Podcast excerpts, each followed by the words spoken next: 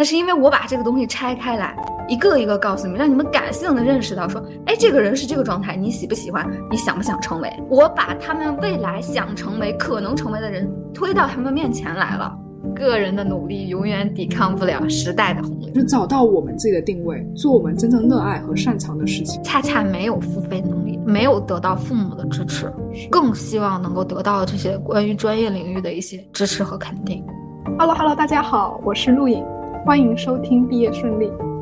今天邀请到一位实力派嘉宾，今年在生物自媒体圈做的最好的、增长最快的 IP，才华有限少女王一口。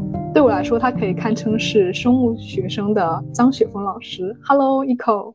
Hello，Hello，大家好。哎，一口，我想先抛出一个小问题，让听友更加的了解你。你做自媒体的初衷是什么呢？我我觉得我应该先用一句话来概括吧，就是避开内卷。做我自己，因为我自己的一个感悟吧，就是因为我也在公司上班待过一年嘛。我之前是做销售的，我去做了销售之后，我我就会发现说，其实一方面是公司对于销售它的培训制度并不完善，然后就是导致销售其实基本上就叫野蛮生长的一个状态。然后我记得我那个时候做销售也受到了很多打击吧，比如说。呃，背着一个这么大的书包，然后里面装满了公司的资料，然后下着大雪走在那个公司的，走在那个工业园区里面，然后一家一家公司的去跟人家留说，啊，这个是我们的那个公司的资料，然后您能不能就看一下？然后基本上只有前台接待我，然后前台拿了这个资料，会非常程式化的接下这个资料，然后放到旁边说，嗯，好，我知道了。现在。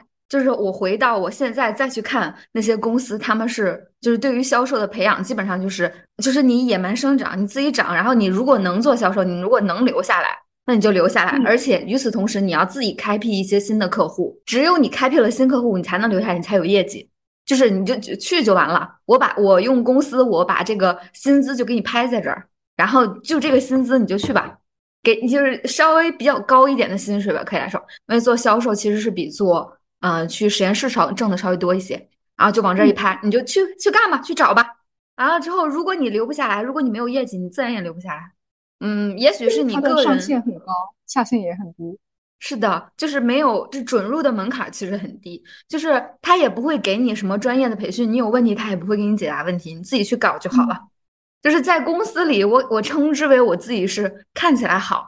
就别人从外表上看着，嗯，挺好的，有问题是吧？没问题，没关系，我们也遇到过这样的问题，干就完了。我那个时候，我我称我自己为问题少女，全是问题。这个客户跟我说这个怎么解决啊？这个客户跟我说这个问题，我怎么解决？我永远都是在问问题，永远都是在问怎么解决，然后最后也没有什么业绩吧。然后如果你没有业绩，你自己可能就觉得很没有脸了，因为销售就是你有业绩，那好，太棒了，你这是。销售界的新星，如果你没有业绩，就是，就是你灰头土脸的，钱也挣不着，然后你自己一个人在那个角落，你你也不敢发言。我觉得这个东西极大的，就是这个东西和这个制度，我每每每就是在大雪天或者说在下雨天，我出去的时候，我总问我自己一个问题：我不是说做销售是在公司的平台上给别人创业吗？我为什么要给别人创业？我为什么不能做我自己的事情？嗯，是。所以说，我而但是说说实在，我离开销售这个行业，纯属是，啊，说好听点叫呃主动离职，说不好听点的话，就是公司觉得我没有业绩，让我走了。对，听起来真的非常的残酷，是很残酷。嗯，然后与此同时，就是说这个这个对于我来说，是我刚刚解释的前半段，就是我想要避开内卷的这个状况，因为我。有这样一句话，就是如果我去做销售，那我只可能是一个平庸的销售；但是如果我做我自己，那我可以是一个很闪亮的我自己。对，确实，因为你在销售的这个赛道上，作为新人，你没有人脉的积累，你在这个销售的赛道上去卷，你可能不能发挥自己最大的价值，对吗？对，是的，就是没有一个，嗯，怎么说呢？我感觉说，你除了一个硕士学位，别的什么都没有。但是有一些公司，人家起步就是硕士学位。招你做销售，所以说你的优势在这里荡然无存，你完全展现不出来。然后我之所以能做我自己，我觉得我要感谢今天这个时代吧。既然是一个互联网的时代，嗯，就是它可以让一个我觉得很多人，包括我周围的人，或者说包括我们这些年轻人都没有意识到这个点，就是互联网正在极大的创造着就业的空间和就业的价值，但是很多人都没有意识到。嗯，这句话应该是《纳瓦尔宝典》里边那个纳瓦尔说的。嗯，为什么我会？就是因为我要感谢这个时代，这个时代让我基本上可以说从零开始创业吧。嗯，也不能说完全从零了，但是确实是付出的比较少。有一个小红书账号，可能做一个视频就能开始让大家认识我。所以说，我要感谢这个时代。做 IP 就是我说的，做我自己，就是 IP 一定要做自己。因为如果你，如果我为了讨好你讲这个话，那你留，你即使留下来，你也不可能认可我的观点，因为我是为了委屈。就是我最喜欢他的，就是你永远要做最真实的你自己。永远要讲心里的真心话，情绪的，就是用户会因为逻辑，我的用户可能他关注我有很多逻辑，说因为我自己的标榜就是说可以为生活圈的年轻人呃那个打破信息壁垒，迭代认知，你可以因为这个逻辑而而关注我，更多的是你是因为情绪而关注我。我最热的一个视频，可能有一万多个小眼睛，还有六百多个赞。就这个东西，你可以看出来，它是一个我讲我为什么要做与五十个不同商务岗位人的对谈，那就是一个解释为什么。其实我什么都没有讲，但是只有一句话打动了他。我说我知道我们现在生物专业内有很多年轻人不知道自己未来能做什么，所以说我想做这个栏目，让你们能感性的认识到，而不是理性的认识到。我看到很多小红书的 IP，一张 Excel 表。生物专业毕业的年轻人可以做这些、这些、这些，一张 Excel 表。那为什么我能涨粉？那是因为我把这个东西拆开来，一个一个告诉你们，让你们感性的认识到，说，哎，这个人是这个状态，你喜不喜欢？你想不想成为？是我把他们未来想成为、可能成为的人推到他们面前来了。我觉得我没有比别人的点子高深多少，但只是我用了一种感性的方式让大家理解，仅此而已。所以。我喜欢做 IP 这个事情，也是因为他让我做我自己。我既往的家庭教育不让我做我自己，强调的是委曲求全。但是我我喜欢这份工作，我爱这份工作，就因为它真实，它直接，仅此而已。我感到你肯定是狠狠的共情了听友、听众，甚至你的粉丝。当你站在他们这些人群当中，你贴近了他们，大家才会愿意听你的声音，才会认同你是有。天生的优势去做这个自媒体的，像你说到，互联网目前降低了极大降低了我们创业的成本，同时呢，它也极大的拓展了我们获取资源的一个边界。而且越像是你现在的状态，你越适合去说真话，越适合去跟所有人发声。你提到的，你的粉丝想拥有最快的方式去进阶，在你的视频当中去获得他们想要的，去成为他们想成为的人。呃，这些都是你为他们，或者是说你将那些人推到他们面前，无论是说工作机会或者资源，你有能力替他们将问题问出来，找到合适的人，得到听众想要的答案。我觉得这是非常有价值的。感谢你的肯定。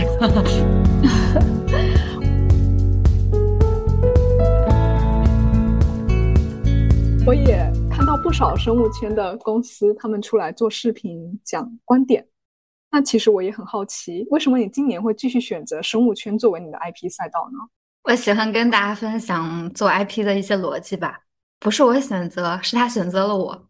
我选择了很多赛道，我试过很多。刚开始我是做情感的，你敢想象吗？但是我只有投了钱，只有六十多个粉丝。然后后面还随便做过一些旅游啊，或者怎么样，因为我裸辞了嘛。然后就做过很多很多个账号。然后包括还做过，就是从，因为我不是从一线来到五线城市嘛，还做过类似于这样，就是逃离北京之类这种，就都做过吧。然后只有最后这个赛道，我想了一下，说在这个地方，呃，商业就是其实回答几个问题，就你想做什么，为什么是你来做？就是我想做一个，到最后我才想到这个东西，我说我想做一个。给我们生物圈人的，就是能够把我的资源，我周围遇到这些人，就是因为我遇到直接工作嘛，然后把我周围的这些人直接拉出来让大家看一下，就是给你们一个我觉得是破次元的一个界面吧，在日常生活中你肯定见不到，然后我觉得在网络让这个东西实现了，然后我去做了这样一个事情，那他我做的第一个视频，我给你介绍了三四个视频吧，就做出这个系列之后，然后就解释了有一个视频，就是说为什么我要做这个系列，就这个视频。直接让我从两百多个粉丝，直接就涨成一一千个粉丝，就是对于一千个粉丝来讲，你们可能不太了解意味着什么。对于我们作为一个 IP 或者说作为一个博主来讲，一千个粉丝已经不能称之为素人了，就已经称之为一个很就是小小的一个博主了。当然，他还有别的条件，当然这只是第一个条件而已。但是，就是他那一个视频就让我成为了一个一千粉丝，从直接从素人变到了一个小博主的这样一个身份，我就知道是他选择了我，不是我选择他。听你这么一说，你对生物圈的 IP 有自己的看法，加上你的表达能力，在你跟我的对谈当中，我能很直观的感觉到，而且你能挖掘到别人没有注意到的细节，就像是我们平常聊天的时候，可能会有些东西一带而过，但是你能抓住或者挖掘他们，找到那些别人没有发现的亮点。你前面有提到，很多公司他们将那个表格一拉下来，但是你会把它们拆分开，细节的去展现给大家。这就是你对人的好奇，或是说你对谈话对象的好奇。你跟这个具体的人把他摆到了观众面前，然后去跟他对谈，去让大家去了解他们自己想要成为的这个行业里的人到底是什么样子。同样，我也想说。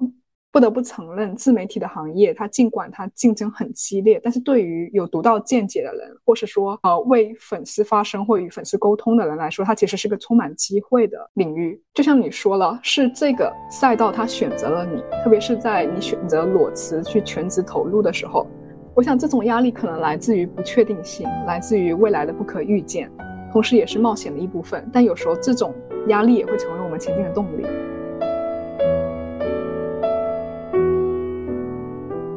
就是，其实我特别的好奇，你是怎么看待国内生物相关职业发展的难题呢？在生物领域，或者是说你有哪些亲身经历的故事吗？你摸爬滚打的故事。首先吧，我先分享从就业的一个感受吧，因为我自己就过业嘛。我就业的感受就是，生物专业内的本科生出来，纯生物，啊如嗯，你本科生出来，你就是去做实验，就是去做很基础的实验，就可能接触不到很核心的。然后生物专业内的硕士出来，你可以去做一些核心的项目，但是随着时间的增长，你你不能像别的行业一样做一个领导者，做不到，因为你的学历不够，这个东西只能由博士来做。啊，生物专业的博士出来也很难，一个是他们啊 年纪很大，另外一个是越往上其实是越尖的，嗯，是越往上越尖。你越尖的时候，越适配你的就越少。就是当你可能模糊的时候，这个可以 A、B、C 三个选项都可以；当你很尖的时候，A、B、C 你是 D 就不行。所以说，这是我总结的一个，我觉得我们生物纯生物专业，就是不不涉及生信、不涉及生统这样的，就因为我自己是纯生物出来的嘛，所以我我看到的状况是这个样子。当然，我也看到了一些，我自己也选了一个我觉得能突围的，叫销售。啊，感受我也跟大家分享了，对吧？我自己觉得能突围的，后来看到能不能突围 这个事情，嗯，反正我自己没突没突出成功吧。嗯，对我自己分，这是我第一个分享的生物圈的一个现状吧，这是第一个点。然后第二个点就是我想从呃，就比如说是大学生或者说研究生，他们做这个东西，他们经常问我说，说做生物还有没有出路啊？还怎么？我未来该怎么办啊？但是我对这个东西，我自己出过视频。我今天再在这里重申一下我的观点：学生物它就像炒菜一样，你学炒菜是一个道理。你你说你学了炒菜之后，你啊学成了，你当然可以做厨师，对不对？然后你也可以开理发店，开小酒吧，你也可以开自己的那个餐厅。就是你不要觉得说我学了生物，我一定要拿着什么技术去那什么。我们学生物，包括我们出来社会干什么？出来挣钱啊！你想挣钱，你还在乎说，哎，我挣的这个钱是我炒菜挣来的钱吗？不在乎，你不在乎，挣钱就完了。但是我又很理解大家，你在学校里你就觉得说，哎，我得我学这个最好能学以致用啊。我理解你，你就觉得说啊，我这个道道是。你站在你这个位置，你只能看到一条道，它是这样的，它是这样前进的。你只能沿着这个道走。当这个职业像我说的那些状况突不了围的时候，你就会问我的未来在哪？但是其实我的视频的账号的目的就是告诉你，要站到这儿来看，站到空中来看，你就会发现，说我刚刚讲的，你学了炒菜可以做很多事儿，你学了炒菜你可以当厨师，你爱当厨师当厨师，你不爱当厨师，你你家里有资本，你也可以开餐馆啊。对不对？都一都是一样的，都是可以的。你不爱炒菜，你去做理发呀，你你就去挣钱就好了嘛。你生物只是一门技术，我用它来搞钱的。有很多人批判我说说你为什么说做生物能搞钱？那我不做生物吗？我不是也在搞钱吗？对不对？所以说这个点讲的太好了，特别亮。仅仅是一门技术而已，你你苦苦的逼着他说说出路在哪？出路在哪儿？哪儿找不到？你拿了它，拿了它，你有没有？你学了这个东西，未来它一定会成为你的优势，它一定是对你人生一定有帮助。因为我相信人生没有白走的路，每一步都算数。但是你出来了之后，你完全可以打开一下，开阔一下。也许你对我记得我有一个粉丝跟我说说，他后来在生物专业内做做不好，去做翻译了。但做翻译做也很好，觉得说翻译没出路，又回来念个那个博士，越念觉得自己越卷，越念觉得自己越 emo。他说我不知道该怎么办了，不知道该怎么办，把生物跟翻译结合呀，在生物领域内找翻译的活儿，这就是你的优势，这就是你的定位。所以说我刚刚讲的说这个是我觉得一些大学生的一个问题。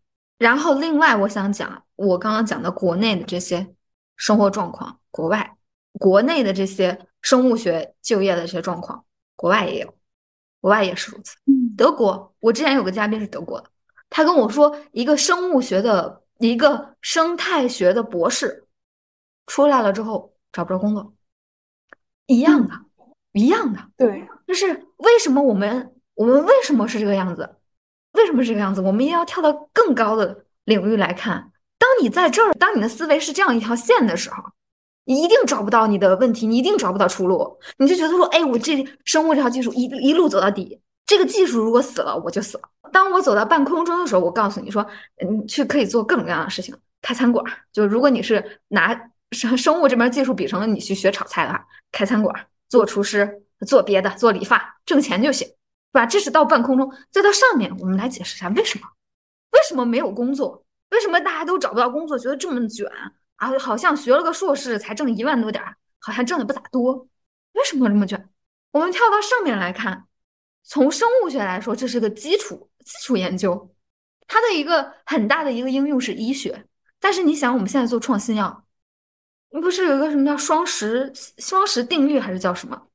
十年的时间，十亿的美金，只有不到百分之十的产药品能够通过药检。能够上市是的，能够挣钱，很多在中途就被毙掉。是的，这就是商业化呀。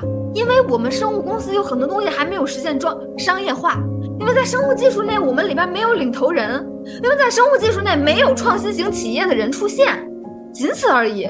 就因为这些，这个是在我看的那个西湖大学未关于未来医药的医药的研究报告里面，他就出了这样一个东西，他明明确确写了。说我们生物圈有专利墙，别的西方国家他们走得早，他们已经把这些专利已经申请好了。我们没有办法，我们必须要突破专利墙。那我们需要什么？我们需要创新型人才，我们需要创业型人才。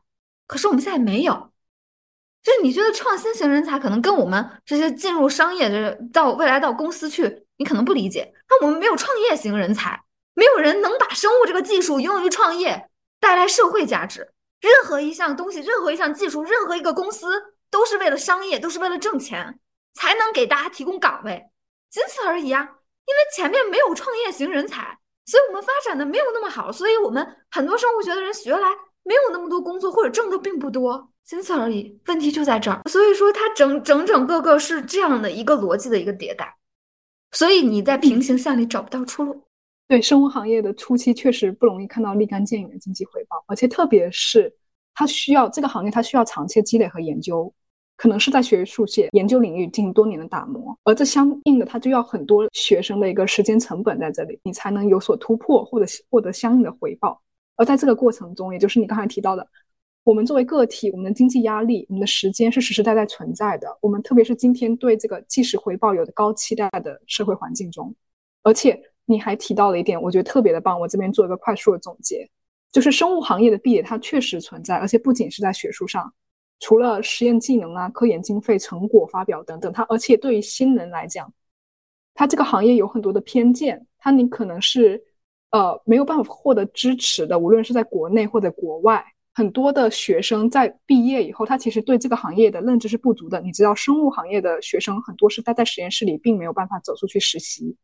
这也可能对于很多家庭来说，他们无法让孩子去去读生物，去选择生物。因为我知道，在国外虽然有很多的学生读生物，但他们未来是想要去做医生，读 MD。所以他们在本科期间才会选择学生物。有时候，就像我们，就是有时候不管多好的种子，它如果落在了冰冻的土壤上，它也是没有办法发芽的。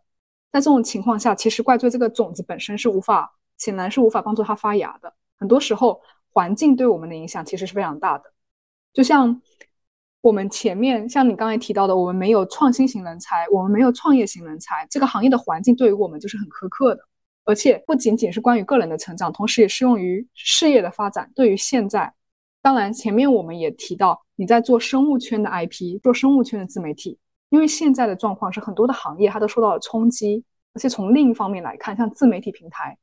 它确实提供给我们一种相较于传统生物人的发展途径是不一样的。可能我们如果去做传统的一些呃生物的研究啊，或生物的研发，或者是说生物的销售，可能它不是我们的强项，而且它也未必会做的比自媒体的发展更好。我发现确实像你说的，无论是说呃国外它可能提供更多的研发岗位啊，提供更多的一个临床开发和质量控制，但是说到底这一些它对于呃人的要求和对行业风向的要求其实很高。很多人他其实毕业出来他还是。找不到工作，或是可能是由于身份的原因呢，工作签的原因。国外他可能提供更多的岗位，但他对于人的要求反而也更高，这也是导致很多的学生留学，他最后也不一定能够留在国外的企业。比如说像罗氏、诺华、默克、辉瑞、安进，它的一个很本质的一个原因是筛选机制。我不要你中国的非精英，我只要精英进入，而且精英必须是领头人物，必须是学科带头人才能进入。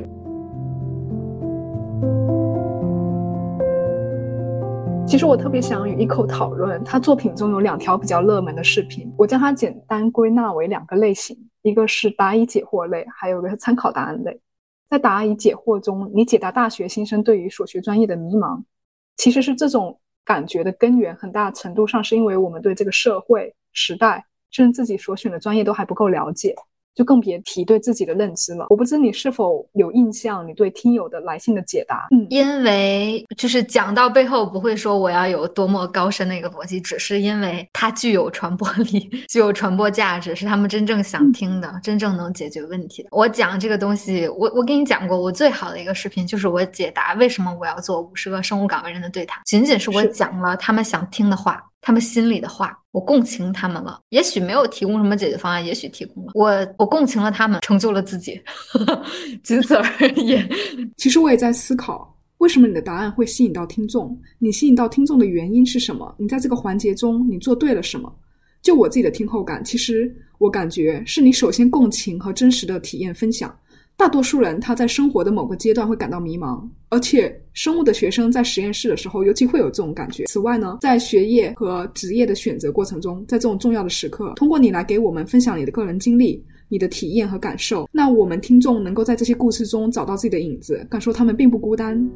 你给我们了实际的建议，说实话，你的建议非常的有条理，在我看来就像一针见血的扎在了我们的痛点上，做具体的事，用具体对抗迷茫。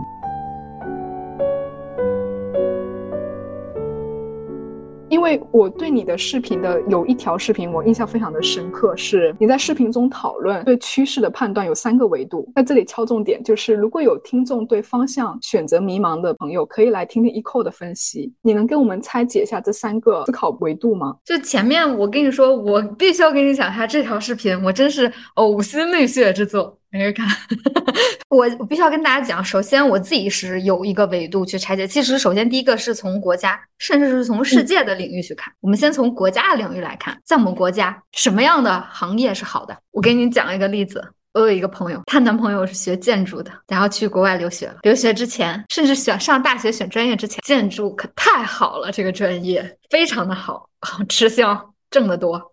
留学完了之后，回国一看。建筑不行了，搞不了，搞不定了。那个时候很迷茫。我想讲什么？个人的努力永远抵抗不了时代的洪流。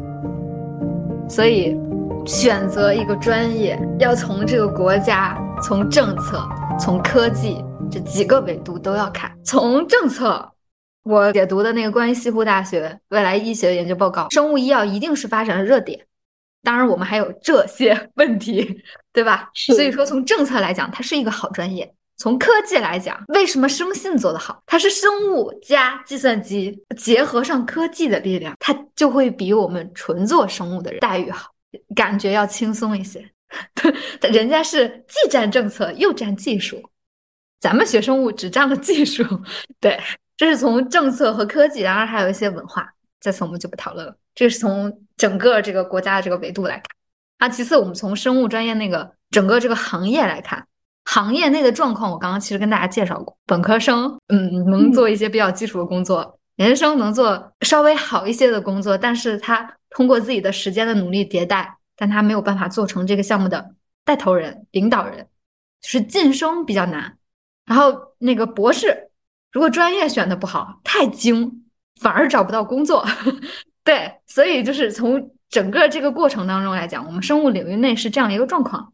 然后我给大家提供了突围的，我也试过销售，无论你是什么什么学历，你做销售，只要你把东西卖出去，你就是这个，你就很棒。对对对，它也是突围的一条路，就是这样，整个这样一个状况。其次，这个就是整个行业内的一些状况，当然我仅限的是我们纯生物行业，人家生信行业。有人家自己的领域，对吧？好，下面就是从个人的角度来讲，你喜欢什么？你热爱什么？你的优势是什么？我想，如果是大学生，很难有几个人能回答上这个。但不是他们的问题，是我们的家长、我们的老师告诉我说，上个好大学，你就什么都有了。你从来没有探索我喜欢什么，我爱什么，甚至我们是很多人连个爱好都没有。所以说，从这三个维度，我们就能确定想到说，比如你想做一个点子，政策支不支持，科技支不支持，整个行业内是个什么样的状况，你个人优势在哪？为什么是你来做？就是从这个整个这个逻辑下来，你就能判断出，说这个行业好不好，值不值得做。这里我来快速总结一下刚才一口说的三个维度：国家政策、科技趋势和个人特质。国家的大事，也就是说时代的潮流，真的很重要。它可以决定一个行业甚至一个技术的生存。就像你说的，新兴的科技如果能得到国家政策的支持，那无疑是有巨大优势的。你提前看到的科技的趋势，比如说通过行业解读、行业分析，这些都显示你不仅是关注眼前，更有个长远的视角。这些视角能帮助我们更好定位自己，更也能更好的把握未来的发展方向。最后，你提到说我们喜欢什么，我们想要什么，我们的优势是什么，就是找到我们自己的定位，做我们真正热爱和擅长的事情。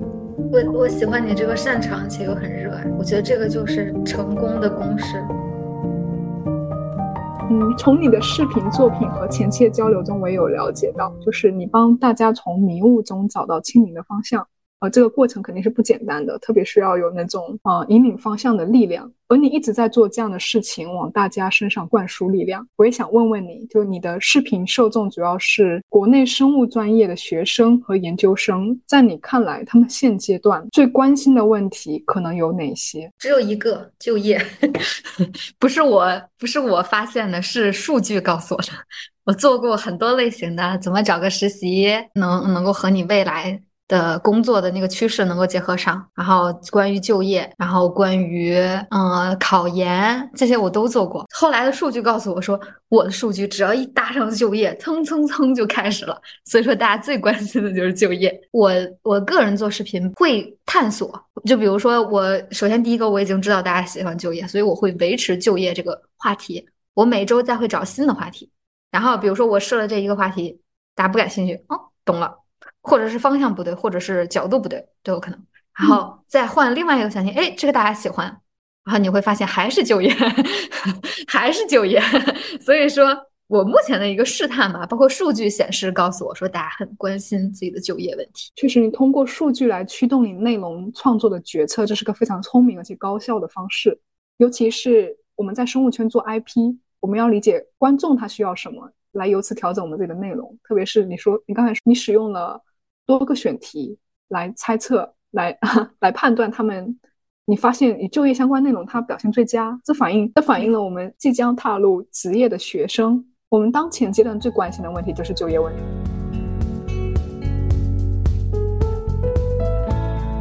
我想在进入下一个话题之前，我想快速总结一下 Eco 在这个 IP 的成功要素。首先，在这个过程中呢，Eco 它关键的在于它真正的理解和抓住了粉丝或者是说他客户的痛点，然后提供了解决方案。比如说，大家都关心的就是就业问题。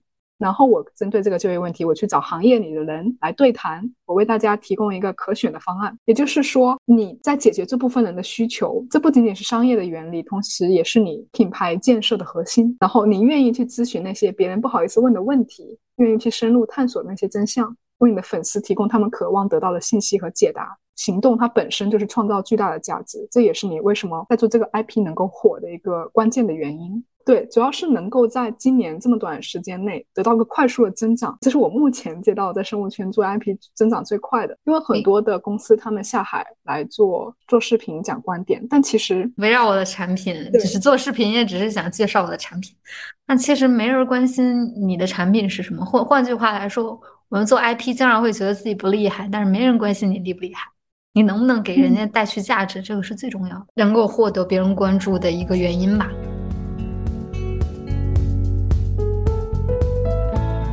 回到我们现在的一个主题来，我想最后这个环节，我们一起畅想一下未来关于 Eco 的 IP 发展和它的一个规划。不知道我们的听友们有没有了解 Eco 的商业闭环体系？我在这里简单补充一下，Eco 呢，从小红书的视频吸引粉丝，建立圈子，集中问题与行业内的人脉对话，然后再通过内容吸引更多的粉丝的循环，是一个非常聪明的策略。这不仅帮助你建立了一个稳固的粉丝基础。同时也为你的个人品牌加深了广度和深度。很明显，Eco，你现在已经深入作为个人 IP 从零到一的过程，甚至说你现在已经开始做付费咨询了，并且获得一个非常好的反馈。这说明你的知识和服务已经被市场认可了。我想了解你的这个过程、心路历程，以及你未来会怎么发展。未联网的状态不是跟大家分享过，就是做了很长时间，好几个月嘛，从六月，从去年六月就开始做。一直到今年一月份，我选择现在可能陆陆续续做了有四个多月吧，一直没有任何效果。我不会给你们分享，我最多的一个粉丝有六十多个，还是我就是投钱投来的，小红书是可以投钱。然后，所以之前的状态是沉浮、扎根的状态。然后，嗯，这个是之前一个状态，心路历程就是家庭的不支持，个人的怀疑，比较黑暗的一个状态。然后后面。我开始做这个过程，开始做这个地方，我大概一一月十一号做的，然后发了第一个一个图图文，不是，而且还不是跟那个有关系的。然后后来我大概一个月，我跟大家介绍过我的第三个还是第几个视频，然后就给我带来了一千个粉丝。然后现在我做了不到一个月吧，大概也就是个将近两千三百个粉丝嘛。啊，现在不到一个月的时间。嗯，我自己的一个之前商业逻辑和这些东西，其实都有跟大家分享过。然后我我从来不觉得说我的这个粉丝涨起来它是容易的，就是他可能需要我相当长一段时间，我在不断的磨练我自己的一个技能啊，不断的肯定我自己，才获得今天这个东西。所以我觉得既往好像之前都讲的蛮多的，我在这里也就不赘述了。然后关于未来我的发展，因为我目前商业化并没有完全实现，我只开了一个小小的口子，就是咨询的一个口子，就是如果有人对未来的一些选择会迷茫。嗯，我更多的时候是想通过这个正向的一个，就是他向我咨询的这个东西，因为说实在的，我的粉丝群体可能还是大学或者研究生，他们一方面经济条件并不富裕，另一方面他们也没有付费的一个意识，所以真正向我付费咨询的那些，可能是说家庭条件好像还可以，还不错的，因为他们基本上都是留学或者是要到香港，基本上都是来向我咨询这种，所以我觉得他们家庭条件很好。但我又觉得说，他们一方面能够获得父母给予的金钱上面的支持，因为能留学几百万，咱就不说了，对吧？肯定是都能付得起的。然后他们，所以他们都已经家长能给付付得起这些东西，同时当然也付得起我的这些付费咨询。从他们当中，我也看到了大家一些共性的一个问题。未来我下一步的一个想法吧，通过我做付费的咨询的一些东西，然后我希望能把它做成一个系列的视频，然后以一种比较低的。价格把它售卖出去，然后同时我会在卖这个视频的同时，我也会建立一个比较短时间，可能我正常咨询是一个小时，可能会建立一个比较短或者二十分钟检查作业的形式，或者怎么样，能够把这个问题给你解决掉啊，就是个人以一个课程加一个简短的小答疑这样一个过程。首先第一个，我觉得这个东西成本低，就会希望大家能以一个比较低的成本。能够获得说我之前付费咨询的时候的一些东西，因为我想做这个东西，是因为真正需要帮助的是那些恰恰没有付费能力，因为他们没有得到父母的支持，更希望能够得到这些关于专业领域的一些支持和肯定，更需要帮助的是他们那些我已经付付我费的客户，他们能选择我，他们也其实也有能力选择其他人。或者他们父母也能给他们找到别的资源，所以我觉得那些没有付费的，恰恰是真的需要帮助的。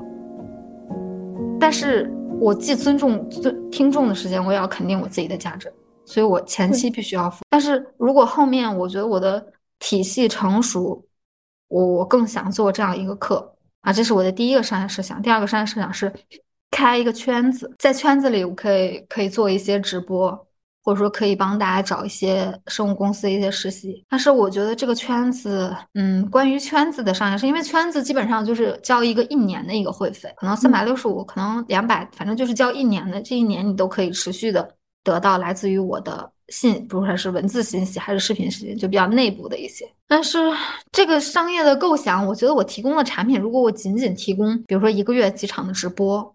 然后在这里的一些咨询和答疑，包括一些行业的信息，我觉得不够，我觉得不足以为不足以让这么多人选择我，为我付出这两百多块钱，或者是三百，无所谓，反正就这个价钱嘛。我要对得起，我希望我的用户他花一百块钱买的东西，从我这能获得三倍的价值，至少要是三百块钱，就我个人的一个口碑吧。我我更希望把我的口碑做出来，我希望大家是物超所值的。是买到手，觉得这个真的有用，真的能解决我问题的，不是割韭菜式的那种。包括我自己的付费咨询也是，就是大家也是会，就是会很肯定我，很有好评。我刚开始开付费咨询的时候，我也会想我能不能做好，但是后来我觉得我的粉丝给了我一些肯定，他们付完费之后跟我说真的很有帮助的时候，我觉得真的很有用，所以我开这个圈子。包未来包括我想开这个圈子，我觉得都是是在想法当中，但是我觉得我的口碑好，就这样。非常认可你的做法是在保护个人的价值和尊重客户之间找到一个平衡点，继续保持这种平衡，同时也可以探索更多的方式来帮助不同背景和需求的用户，既能保持自己的专业性和价值，同时也能扩大你的影响力和客户基础。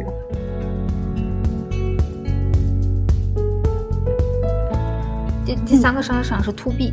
因为我现在看到很多生物圈的 IP，个人吧，或者是企业都有问题。个人的问题是只讲自己讲的，不讲听众要听的，或者是定位不清晰，又讲商业，又讲创业，又讲又讲留学，就是什么都讲吧。反正这是个人我见到的一些问题。然后企业我见到的问题是只讲产品，我产品好，那个这么好那么好，拍视频展示我产品好，然后你抽奖我就给你送，这些这都是已经算做的。稍微有点起色，但是我觉得有商业有这种流量的思维，但是不多。而且我再扩展一下，我们生物圈的很多公司现在在做什么？销售在做什么？铺地面，就是在地面上去宣传。大家更多的是没有在互联网上。其实我觉得我的圈子非常好的点是，都有一些可能都是他们的潜客。就比如说，我给大家举一个例子，那个 M A C Make，嗯，他的那个口红的代言人张艺兴，或者是那个谁。还有谁不重要，反正为什么他们要找这些人？因为他们已经知道了我的目标客户就是一些大学生，或者说他们现在可能没有钱买我的口红，啊，他们毕业了之后一定会有钱。那他会选谁呀？肯定会选这些。哎，他是我那他是我偶像代言的，我要选这个选这个，这叫提前占领用户的心智。有很多的传统行业，它的一些商业的一些宣传模式。已经走向线上，已经开始往线上铺了。但是我们生物圈的公司，刚刚我跟你讲了，要么就只讲产品，有思维但是不多，有线上铺的思维但是不多；要么就是大公司还在纯铺地面，大的一些企业还在纯铺地面，而地面已经非常卷了，还在纯铺地面。我觉得这个是他们宣传的问题。To B 这这个业务是漫漫长路，改变行业共识是很难的。但是我要做先锋者。因为一旦他们有觉悟，不管多长时间，一旦他们有觉悟，最火的人一定是我。我做的最好，我要成为头部，我要成为我这个领域的头部，这个是我一定要做的事情。我一就是圈子这个事情，商业付费这个事情也要做，成为头部也一定要成为。不管是为了我自己的商业，还是他们的思维还在铺地面这个思维，因为他们都没有意识到，现在已经完全可以转战到线上面了，完全可以转战到线上来做了。以我之前的一家公司，就是一家做生物试剂的公司，很大的一些公司，他去卖他自己的东西没有优势，因为他的很多成本低不过一些小公司的成本，大公司又有什么仓储，又有物流，又有这那，又有这那，都要收钱。完全抵不过，但是他们也做线上。你去搜他们公司的官网啊，全是这个东西。不，我想请问了，你你能找你你现在找的，你去你去放这些东西，你去搜索你自己的这个 ID，说买东西我才找。不买东西谁找你？现在我我形容现在的商业是什么模式？你去看几个，现在还有几个人打开淘宝都是哎，我逛个小红书，这个东西不错哎，买吧。逛个抖音，没想买东西，这个东西不错啊，哎，这个小这个小猫玩的好像还挺开心的，我家小猫也喜欢，下单。现在全是这种模式了，商业模式变了。不知道你有没有悄悄的发现，跳不跳刘畊宏的直播间？我你知不知道刘畊宏？他那些来的嘉宾上来都是为了宣传的。董宇辉的直播间那天是。呃，我男朋友的叔叔在刷，我看到了，他邀请的是张艺谋还是陈凯歌，我不记得，好像是张艺谋。他去了之后，就是在宣传，讲自己的关于电影的这个理念，宣传自己的电影。有没有意识到行业的风向变了？你知不知道杨天真，就国内比较火的一个经纪人，他现在已经转型做 IP 了。他说，未来大家已经不会请代言人了，大家直接会铺网络，铺线上。不 IP，刘畊宏和董宇辉的案子，大家还没看出来吗？大家都已经转线上，悄悄的转，悄无声息的往上转，快到你都没有意识到。但是我们生物圈人还在做什么？卷地面。我他们又抢我的那个单子了，还在卷地面呢。所以我就觉得说，我们生物在行业，在这个我们中国发展时间很短，但竞争已经很激烈，已经很充分了。那有很多人来做线上来做了，我就想问问你们做的那些线上谁看？就想了解这个技术，了解一次完了啊，我看一下哦，有这个，然后啊关注了啊，可以不错。谁买你东西啊？谁通过你的 IP 买你东西啊？我想问问，没有啊。所以未来我觉得 To B 其实有更大发展，To C 往往反而没有。我觉得 To B 的发展会更好。但是 to B 现在不现实，未来里趋势一定在这儿，就是最先发现共享自习室，你知不知道？就是那种无人的自习室，最先发现的反而是现在开书店的人。你在行业场内，你跟客户的距离近，你才能发现他们的需求。对，所以我就觉得我在这个场，我有这个东西，我有这个资源。一旦当你们醒悟的时候，你只能找我，因为我是最好。所以这是我的 to B 的一个商业设想。我不知道有没有讲清楚，反而是一个比较。你之前也有提到过公司品牌化、品牌人格化这个点。对，有也有一些这样的，我我自己偶尔也会看到这种公司，我还蛮有兴趣，我看看他们做的怎么样。我自己也能看到有一些分，而且我特别有意思的一个点，一定要跟你分享。比如说我在那个首页刷到了一个谁谁，我前两天在首页刷到了一个谁谁，然后看他那个点赞流量还挺高的，然后后来当天我看他成为我的粉丝了。就是我觉得还挺奇妙的。你看，因为我现在看到的一些做生物的这个领域内的人。有一些人，他们粉丝也可以三千、四千、千，但是我没有看过过万的，几千、几千之间这种体量都不太太那个什么，而且他们做的可能时间比较久一些。所以我自己是看到那些粉丝，看到那些生活，其实也会点进去看一下，然后刷一刷，或者是看看能不能有一些合作或者怎么样。反正就是基本上吧，我会看看市场，然后尝试找一些合作。反正基本上也不太不太能找到，慢慢会找到的。慢慢在这方面，我相信 IP 包括 IP 助理的一个发展这一块会成为未来的商业模式。是的重点，一扣刚刚提到的两个点真的非常的棒。那我这边来为听友们快速的总结一下：对于 To C 端，一扣已经在做付费咨询，并获得了非常好的反馈。这说明呢，你的知识和服务已经被市场认可了呀。未来你可能会考虑扩大这部分业务，包括通过线上课程、一对一咨询、工作坊等形式来服务更多的人，同时保持与你的粉丝和客户紧密联系，了解他们的最新需求和反馈。来帮助你不断优化和调整你的产品和服务。对于 To B 端，刚刚 Eco 也谈到未来的发展，其实 Eco 已经有个非常好的开始和基础了。从这里出发，可能的方面有很多。一方面，你可以继续深化你的内容领域，成为这个领域内的权威；另一方面，也可以探索更多的商业合作模式，比如说品牌合作、内容授权，甚至是自己的产品或服务，来进一步扩大你的商业影响力。保持对市场的敏锐洞察和对粉丝需求的深刻理解，我相信你会在这个领域做得更大的成功。那非常感谢 Eco 今天的精彩分享，我真的今天收获收获颇丰，非常期待你在未来带来新的作品和获得更多的粉丝。也感谢大家在毕业顺利中与我们同行，希望今天的内容对你有所启发和帮助。再次感谢您的收听，期待在下一次节目中与您相见。祝您今天也开心，再见，大家再见。